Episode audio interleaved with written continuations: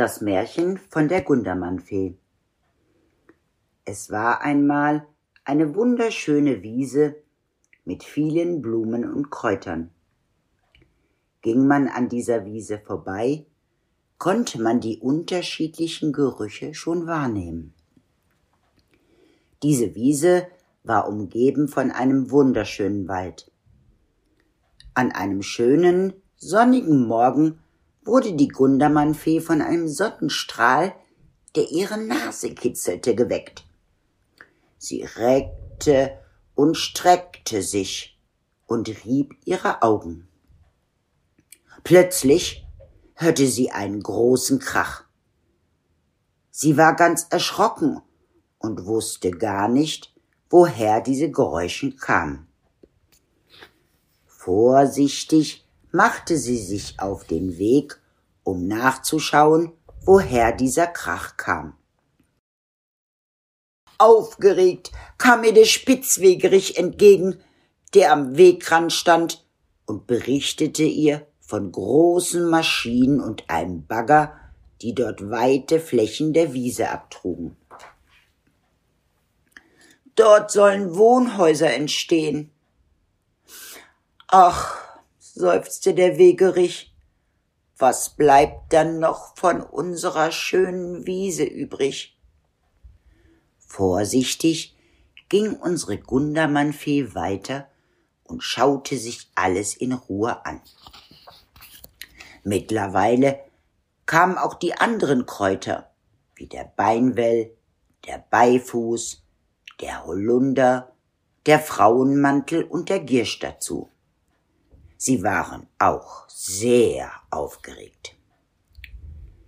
Die Gundermannfee versuchte sie erst einmal zu beruhigen.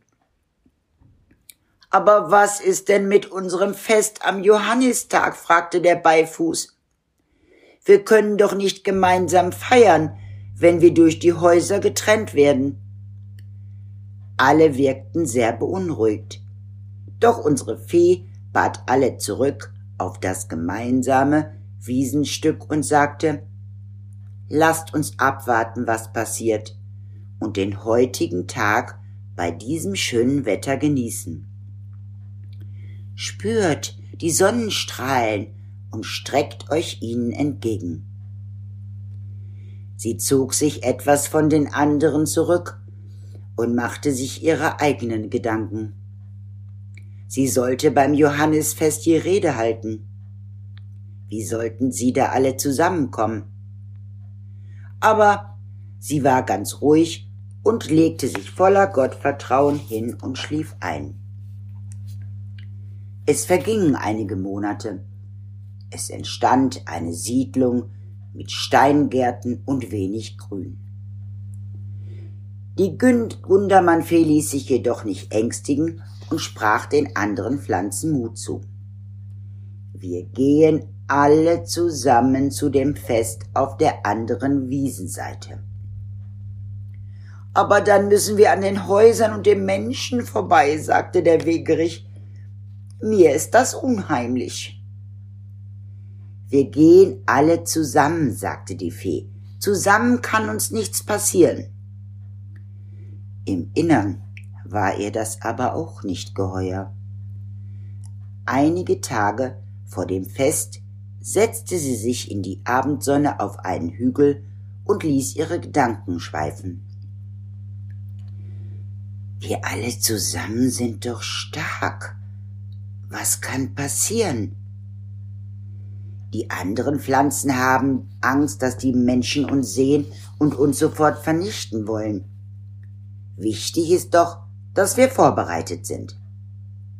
So packte sie ein Körbchen mit Gundermanntee, Öl, eine Tinktur in ihr Körbchen. Ebenso ein Kuchen für das Fest. Am Johannistag machten sich alle Pflanzen auf den Weg.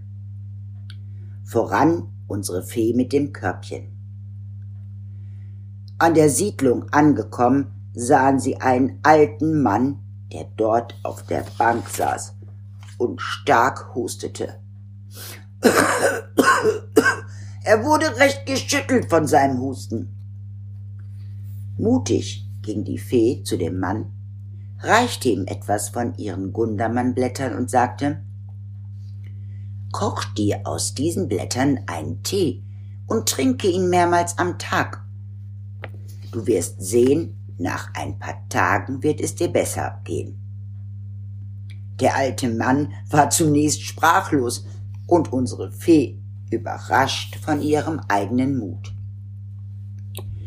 Gemeinsam gingen sie weiter. Da sahen sie ein Kind, das umherlief und schrie, Oh mein Ohr, oh mein Ohr, ich habe solche Ohrenschmerzen. Auch hier ging die Fee mutig auf das Kind zu. Sie nahm ein paar ihrer Blätter, rollte sie zusammen und steckte sie dem Kind ins Ohr. Der verzweifelt dabei stehenden Mutter gab sie noch ein paar ihrer Blätter und sagte, sie solle die Behandlung mehrfach wiederholen, dann würde es dem Kind besser gehen. Sie ließen eine erstaunte Mutter und Kind zurück. Sie gingen weiter und sahen eine Frau am Wegrand stehen. Ihr liefen Tränen über die Wangen.